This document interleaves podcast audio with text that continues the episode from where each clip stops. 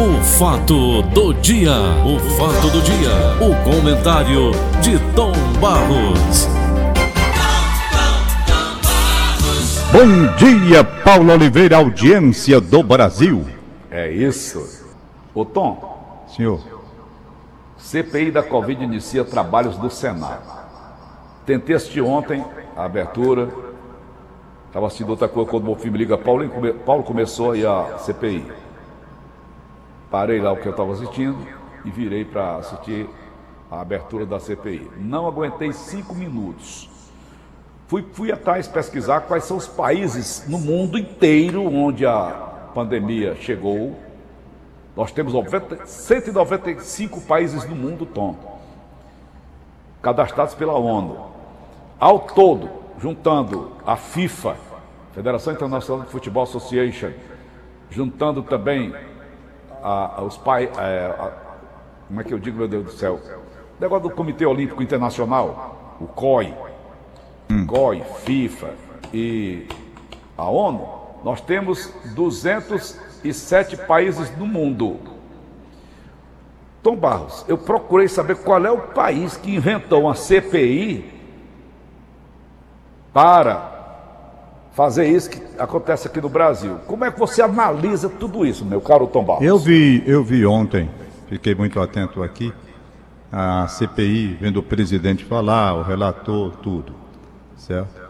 Presidente até que na palavra dele, eu vi se, se não é um hipócrita naquilo que estava falando, até um bom propósito de apurar os casos. No discurso do Renan eu vi política pura. Lido, Total. cara, lido. De discurso lido. É. Política pura, política pura. É. Então vamos esperar o que, que vai acontecer dentro dessa situação que está posta aí para apurar os casos. Mas você Então não se respondeu a minha apure. pergunta, Tom. Como é? De todos esses países do mundo, porque só o Brasil tem que ter uma CPI. A princípio a gente tem que pensar o seguinte: os países lá fora não passaram pelo que o país está passando, o nosso aqui. Certamente tiveram eles o zelo, cuidado de não fazer política, fazer saúde. Aqui está havendo esse negócio de CPI porque se fez política desde o começo. Esses países a que você se refere, certamente eles cuidaram de fazer saúde. Então não é preciso CPI, é preciso o quê? União de esforços para aumentar ainda mais o trabalho de proteção do povo, de cada país. Aqui se faz política. Política no discurso, política na abertura de uma CPI, política pura. Política pura. Então, por isso é que a gente fica, o povo fica, Ô, Tom, família cuidar fica. da saúde do povo não é política, não? Cuidar da saúde do povo é uma obrigação.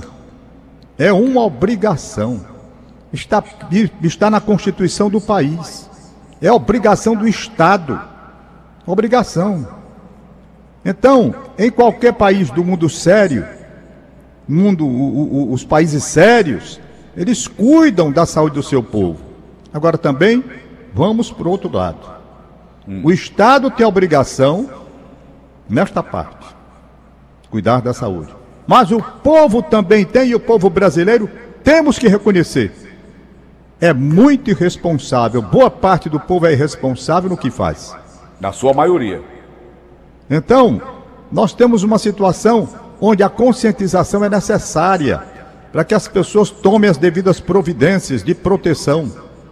De proteção. Aqui, as pessoas vão para a rua, sem máscara, sem nada. Sem nada, absolutamente nada. Eu estou esperando o dia 30 chegar, agora, dia 30, dia 29. Mas eu botei para o dia 30, o prazo foi estabelecido por mim. 29, eu já estou liberado. Eu estou vacinado duas vezes e o prazo que dão para você ganhar anticorpos. Mas eu não vou sair feito um Zé doidinho por aí, não. Eu vou sair, não vou ficar em casa. Têm? Se eu ficasse em casa, para que, que eu ia tomar vacina?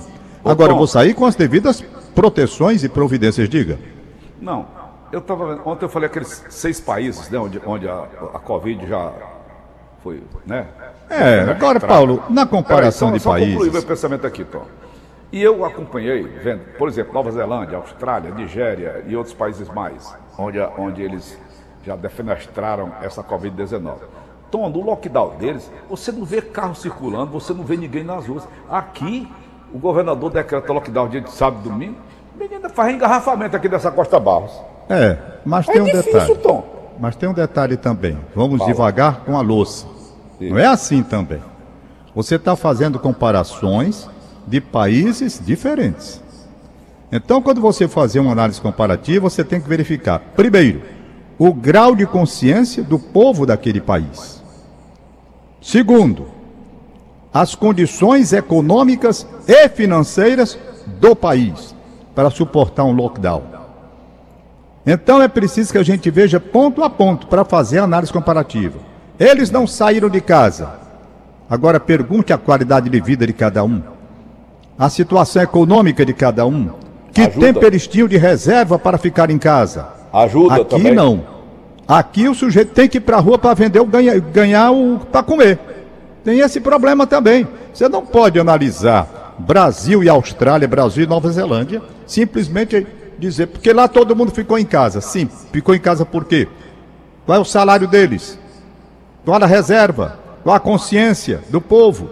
Aqui o sujeito tem que ganhar, vai ficar sem comer dentro de casa, trancado? Não é assim também. Nós temos situações diferenciadas de país para país. País rico é uma coisa, país pobre é outro. Ou então um país onde tem o rico e tem o pobre, que é o nosso caso. E então o pobre vai ter que buscar seu sustento onde? Se ele ficar um mês trancado dentro de casa, se é o dia a dia. Ainda há pouco eu estava conversando com a Magui, sua amiga, minha amiga, que eh, fica aí, ficava naquela barraquinha dela aí que você sabe muito bem onde ela tira o sustento dela. Não é verdade? Você não Com conhece? certeza, é a nossa boleira. Nossa boleira, eu sou o freguês de todo dia de lá, quando ela estava aí, eu também. E pergunte qual é a vida da Magui hoje. Como é que ela vai ficar trancada dentro de casa? Quem é que vai levar? Então são coisas que a gente tem que analisar, cara. Não é assim. É muito fácil. Bota todo mundo dentro de casa. Uma ordem, de cima para baixo. Pronto, Então, já entendi, lockdown. você tem razão. Por exemplo, nos Estados Unidos eles, têm uma, eles recebem uma grana equivalente a, a, a quantos salários nossos, né? Tá entendendo? Então, Paulo, a gente tem que ver as duas situações. As duas situações. Nós estamos numa situação mais difícil, muito difícil. Muitas vezes a impressão de que o auxílio emergencial é um favor que o governo está fazendo. Não é favor, é obrigação. É preciso que fique bem claro: quando há uma tragédia, o país tem que meter a mão no seu tesouro e atender o povo. Isso acontece em todo lugar do mundo. Quando acontece um tsunami lá pelo Japão, o que é que você vê aí na televisão? As autoridades rapidamente vão em socorro daquela gente para restaurar tudo. E em 15 dias está tudo outra vez restaurado. Não é, rapaz? Então, o país que tem é o nosso, aqui nós só temos ministros dizendo que o país está quebrado. Não tem nada, quebrou, quebrou. Esse é um discurso que eu não aguento mais. Porque vem de décadas e décadas eu ouvindo, vai quebrar, o país quebrou, não vai poder pagar sei o quê. E o país tem dinheiro porque a safadeza e a ladruagem leva o dinheiro.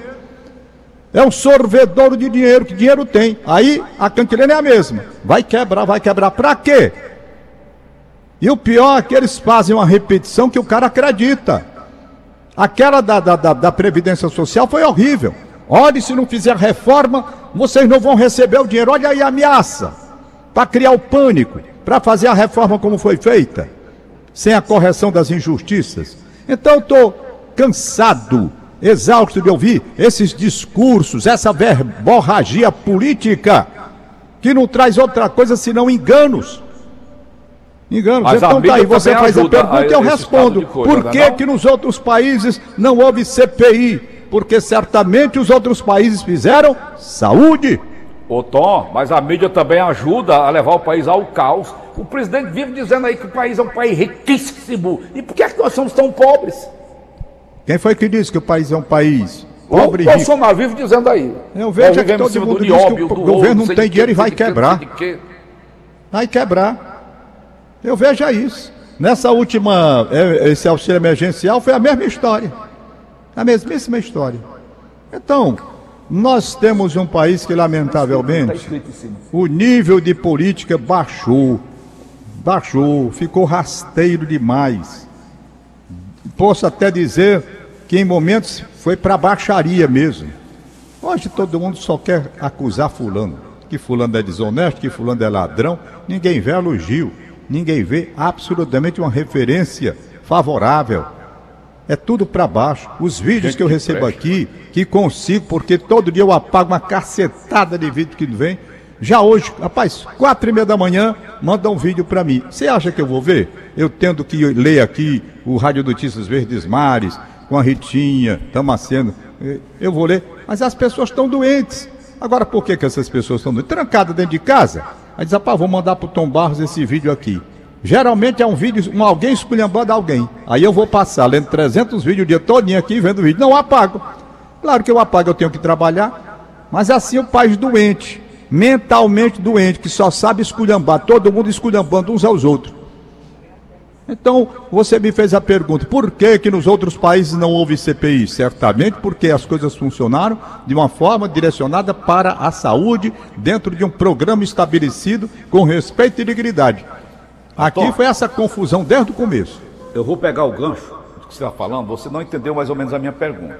Quando se faz saúde, se faz política. Agora, política é em prol do povo. Tu acha que o povo não reconhece, não? Quando nós estamos dizendo que estamos fazendo politicagem, é ah, o que está acontecendo.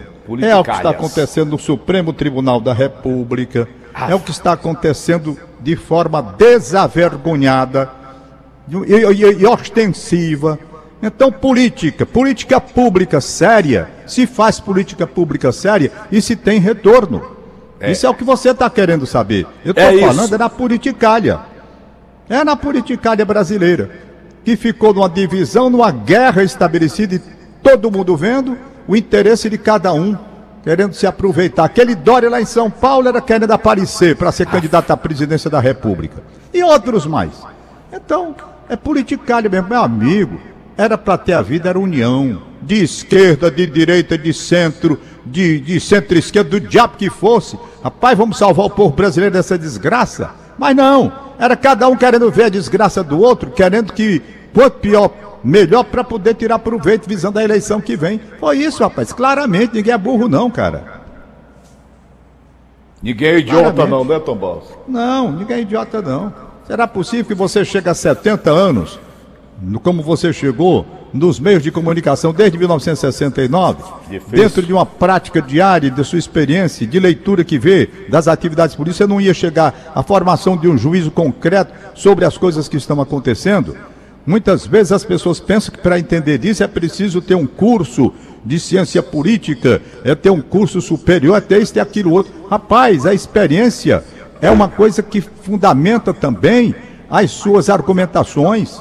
A experiência pesa de tantos e tantos anos de bagagem, de ver com é, promessas não cumpridas, ver tudo.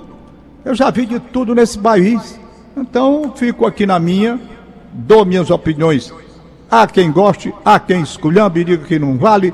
E eu vou falando como pai de família, eu sempre disse, olha, não me peçam, não me peçam palavra de intelectual, porque eu não sou intelectual. Eu não escrevi um livro na minha vida. Não escrevi. Escrevo coluna de jornal há muitos anos. Então eu não sou intelectual. eu disse ontem para você que estou lendo até pouco. Muito pouco. Diferente de uma época que eu lia mais. Um defeito meu do momento. Mas também é o cansaço, é muito trabalho, essa coisa toda. Eu estou lendo pouco. Então eu não estou falando aqui como doutor, que eu não sou. PHD não sou. Eu não tenho esses títulos, não. Eu falo como pai de família. Eu estou cansado de dizer. Eu falo como pai de família que tem aqui ainda pessoas para criar. E estou vendo toda a dificuldade da família brasileira. Toda a é. dificuldade. Eu ontem estava conversando com o contador Antônio Francisco e pedi a ele, rapaz, me deu uma entrevista aí, prepare, porque ele estava me falando de certos absurdos que acontecem com relação à declaração de imposto de renda, sabe? E eu disse para ele, rapaz, vamos falar sobre isso. Ele disse, eu vou preparar Tom Barros. Talvez no outro domingo, passando isso no outro, ele vá falar sobre coisas absurdas que só acontecem aqui no Brasil. Absurda. Uma verdadeira, uma verdadeira um, um, um toma, é um toma. Estão tomando o dinheiro da gente. Tomando. É uma coisa absurda. Não há correção da tabela todo isso, ano. Não é possível que um país de 211 milhões de habitantes não aparece ninguém para consertar isso, rapaz. Não é possível. É. Eu cansei, Paulinho, cansei. Então me perdoe às vezes quando eu falo e as pessoas não concordam com aquilo que eu digo, e nem todo mundo é obrigado a concordar. Claro. Eu posso errar, eu sou humano, eu não tenho absolutamente essa velha idade de dizer que tudo que eu digo é o correto. Não. Eu vou dizendo aqui de acordo com o que eu vou sentindo, como é pai de verdade, família. Né, como pai de família. Eu falo é aqui como pai verdade. de família. Não sou dono da verdade. É. Não é? Eu não estudei Tom. economia. O que é que eu sei de economia? Para estar tá falando de economia. De o saúde. que eu sei de economia é o básico que eu aprendi. Tem cadeira da faculdade que a gente faz, eu nem me lembro mais. Não é? Então eu vou aprendendo aqui no dia a dia, vendo um pouquinho daqui, tá lá, mas não posso falar de economia. Entretanto, a economia que eu digo é do meu bolso. É o do, a inflação agora, que eu calculo não é anunciada oficialmente pelo governo, não. É o bolso do papaizinho aqui, o que ele desembolsa para sustentar a família dele. Essa é a minha economia. A minha economia é não entender e nem aceitar esse orçamento doméstico comprometido por uma safadeza de programação permanente de aumento dos preços dos combustíveis. Essa é a economia que eu não preciso estudar, não. Eu tenho que protestar aos que lutam para explicar tecnicamente por que, que a gasolina está subindo tanto toda semana. Aí vem com mil argumentações, porque o preço dos royalties, porque o preço internacional. E eu simplesmente na minha bagagem de locutor de rádio que eu sou, simplesmente locutor de rádio que eu sou, eu respondo e digo: é safadeza. Pronto, está resolvido o problema. Pronto. Está resolvido. Ô Tom. Senhor. Agradecer aqui a Manuela Felina, me mandou aqui um CD. Infelizmente a gente não está podendo trabalhar esse tipo de, de, coisa, viu, Manuela? Ela fez aqui várias, ela mandou várias músicas aqui, dez músicas. Vem meu bem, saudade de você, vivo só pra ti, lamento, seu chamego, não quero mais você, safoneiro, quero te amar. Vamos dançar aqui só uma e a faixa número um, que é que puxa o CD, Vou te amarrar no pé da cama. Felina, uma mulher tentar me amarrar no pé da cama, eu não sei do que eu seria capaz, não. não. Ave Maria, se eu pegar uma bomba dessa da minha vida, eu tô lascado. Vou te amarrar no pé da cama. Eu vou ouvir pois daqui é. a pouco, depois do programa, saber o que, que você quer dizer com isso. Viu, Felina? Manuela Felina, então um abraço para ela. Um abraço para ela também. Um abraço para o amigo César Laio, que hoje aniversaria. César Laio. Ô, oh, rapaz, César Laio tem aniversariando Gente hoje. Boa, que bom. Parabéns de todos parabéns os familiares. Ele. A família é grande, a família é para mais de 100 pessoas. É verdade. É maior até do que a minha. Vai aqui um abraço então ao meu amigo, irmão César Laio e a família Laio toda. O, a, minha, a minha bênção para o Chico César, meu afilhado, que me mandou aqui o recado. Vamos nós, Tom. Pois é, Paulinho, então vamos aguardar é o andamento dessa CPI, ver a posição da Anvisa, que está procurando rever a posição, a posição inicial, que bloqueou a vinda da vacina russa. E eu não consigo, eu não consigo absolutamente entender o motivo. Eu vi, vi agora, há pouco, antes de começar o meu trabalho, ah. quatro e meia mais ou menos, eu acessei aqui, essa Sputnik ela tem 96,7% de, de eficácia. Pois é. Hein? Ela é. já foi adotada em 71 países. É. Agora diz que é só país comunista? Eu não sei. Fica assim. Eu não sei, tudo, Paulo. Tudo eu só sei o seguinte, eu faço uma pergunta, uma pergunta simples, simples. simples. A Anvisa, o que é a Anvisa? A Anvisa o que é? Agência de Vigilância Sanitária. Então tem uma responsabilidade. Tem. Vai examinar a coisa para liberar. Chegou à conclusão de que faltam alguns itens. E disse quais os itens que, no entendimento dela, da agência, né? então eles vão ver se agora vão, com novos dados, novos elementos, tentar ver se aprova a aplicação dessa vacina aqui no Brasil. A Mas minha tá briga toda é, Fiocruz com o Butantan, né? É, Paulo, é um negócio tão difícil. Olha, é eu difícil. pergunto só, uma pergunta simples. Me diga uma coisa: se essa vacina não presta, você acha que a Rússia um país grande. A Índia, enorme. a Índia adotou essa vacina, um país de 2 bilhões de Será, habitantes. será que era tão irresponsável de aplicar e dizer que essa vacina tem resultado assim de 98% sem ter e jogar toda na população da Rússia, um país gigantesco né, como a Rússia? Eu fico assim pensando, a Agência Nacional de Vigilância Sanitária do Brasil, ela tem um zelo muito grande muito grande. Um zelo tão grande que encontrou defeitos. Ou pelo menos se não encontrou defeitos, não encontrou elementos que convencessem os seus integrantes, os integrantes da, da agência, a liberar para aplicação. Eles estão precisando, dentro da vigilância que eles devem ter e responsabilidade perante o país, na questão da saúde, então eles só querem liberar com grande segurança mesmo. Não é? Inclusive, ontem eu recebi aqui uma comunicação. Rapaz, você não está vendo que a Anvisa está zelando pelo povo brasileiro para não receber uma vacina que ainda falta alguns elementos? Pois é.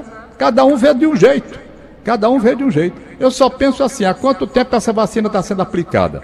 Quantas pessoas morreram? Como é que está a situação do país lá? E o nosso aqui, que está nessa desgraça, e bote desgraça mesmo, todo dia a gente perdendo um amigo.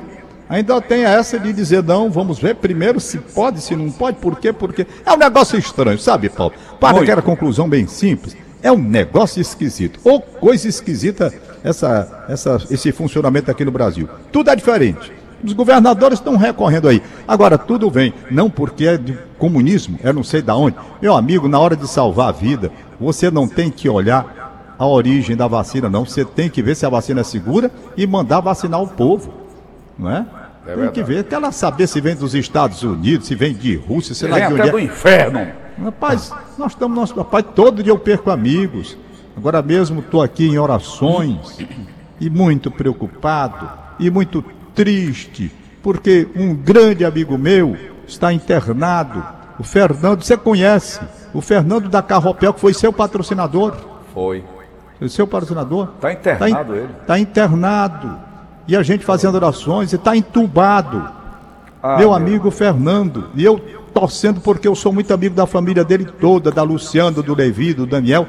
Temos orações para salvar o Fernando, um homem bom. E está aí, a gente preocupado com ele, muito preocupado. Ainda bem que ainda ontem o Daniel falei com ele, teve uma melhora. Uma melhora, mas o quadro ainda não é de, de tanta segurança assim. Então, essa doença que está aí, meu amigo, a gente tem que vacinar. Mas apressem, se vocês não viram no diabo dessa vacina algo que possa ser aplicado sem problema, apressem os estudos. Vão lá, como propôs o governador, como é o nome aí do negócio lá, Gamarelé, sei lá, eu li agora de manhã. Gamaleia, como é o nome? Vão lá! E vão lá, poxa, vai lá para ver. Não são os nossos cientistas? Pois então pegue um avião, é ligeiro. Ô, Se quiser, eu pego aquele aviãozinho do Valdão, vou bater lá, eu levo. Vão lá. Ô, lá Tom. para repressar se presta ou se não presta, que vocês também não podem dizer não presta se o mundo, 60 e tantos países estão aplicando lá fora. Ô, É a Tom. briga, Paulo, é a briga política, o problema é A esse. Índia, um país de quase 2 bilhões de habitantes, ela adotou essa vacina. Não estou defendendo aqui, não. Eu já tomei as minhas vacinas, pronto. Já estou aqui imunizado. Ou como diz o voto eletrônico Paulo, estou municiado. É? Paulo, tu foi municiado? Eu digo, fui. Foi bem, então. Então, Tom Barros, a Índia e mais 70 países adotaram essa vacina que está aí. Eu acho que qualquer vacina. Sei não. Israel adotou todo tipo de vacina. Imunizou todo Ai, mundo. Já está todo mundo é. indo trabalhar. Vamos nós, Jogo de vamos futebol, nós. Vamos- os liberar. lotados, tem tudo. É, vamos liberar. Tá na hora de terminar aqui Libera, o papo. Tom. É, deixa eu ver se tem uns aniversariantes de hoje. É o Franzé Moraes. Franzé Moraes aniversariando. Franzé Moraes, um abraço. Franzé Moraes. Franzé. Um abraço, meu amigo Franzé. Isso é Um abraço, Ana bom. Foi meu Maria. patrocinador, Tomás. Oi, Fiz Franzé. trabalhos para ele, é um grande O, empresário. o, o, o Franzé, Franzé Moraes. E a Ana Maria. Ana Maria, eu nunca esqueci, rapaz. Ana Maria. Franzé Moraes e Ana Maria. Ana Maria, eu trabalhei com ela na rede Tupi de televisão. Pois bem. E quando a Beth engravidou dos trigêmeos, né? Eu estava lá na televisão, ainda estava aí, né? Porque trabalhando aí com vocês. Quando o Franzé, eu não sei como foi que o Franzé soube, aí bem cedinho, rapaz, logo assim, de, de cara, a Ana Maria chegou com um presentezinho pros meninos. Ô, Ana Maria, o anúncio ele chegou, Franzé e Ana Maria. Só Nunca mais vi os gente, dois, faz já é muito uma- tempo. É uma benção, né? Só lembrar da gente. É, eu faz muito tempo que eu não vejo nem o Franzé nem a Ana Maria. Meu abraço para os dois. Carlos Gomes, locutor, repórter, está aniversariando. Ô, Carlos Tom, Gomes, trabalhou com a gente aí, né? Felina, que me mandou também uma caneca linda. Quem que mandou? A Manuela Lima, cantora, Ma- sim, sim, tá mandou aqui uma certo. caneca linda, minha filha. Obrigado. Como é o nome viu? da música que você disse, negócio do pé da cama? Tinha amarrado o pé da cama. Tá certo. Sérgio Cavalcante, irmão do Tom Cavalcante, aniversariando, mora no Montese. Um abraço, Sérgio. Gente boa, Tom. É, gente boa demais. Parabéns pra ele. Muito amigo do Zé do Egito também. É, são primos. São primos, exatamente. Né? Abraçar Socorro Cunha. Opa, Socorro Cunha, um abraço. Socorro foi dia. funcionária nossa aí durante muito tempo, supervisora, sabe português, Paulo. Sabe É. português essa menina, viu? Uhum. Sabe português. Iderlam parabeniza Camila Aires, em Aroeira Cruz. Carlos Alves, no Riacho da Prata, Bela Cruz. E eu acho que não tem mais aniversário, pelo menos eu não vi. Se certo. tem, vocês me desculpem, eu não consegui ver se tem mais. Tem um recado aqui do, do Nonato Holanda, dizendo que concorda com o que eu acabei de falar. Muito obrigado, Nonato. E eu acho que só. Deixa eu Tá ver bom. se a Jane Azeredo já, já falou aqui. Não, mandou apenas falar de aqui. economia, Um... eu estou pensando em colocar no ar, sabe quem? É o Gonzaga Mota. Ele foi professor de, de, de Foi, economia ele conhece. Federal do Ceará. Pois é. Aqui tem a Jane Azeredo Gonzaga mandando um colibri pra mim. Colibrizinho. Bonito, rapaz. Tá bom. Doutor Totó, liga pra mim. É, doutor Totó, ele entende de economia, não é pouco não, é muito. É- é Tchau, professor. Paulinho. Bom dia, meus queridos ouvintes. Desculpem aí se eu errei. Tchau. Acabamos então de apresentar. O fato do dia. O fato do dia. O comentário de Tom Barros.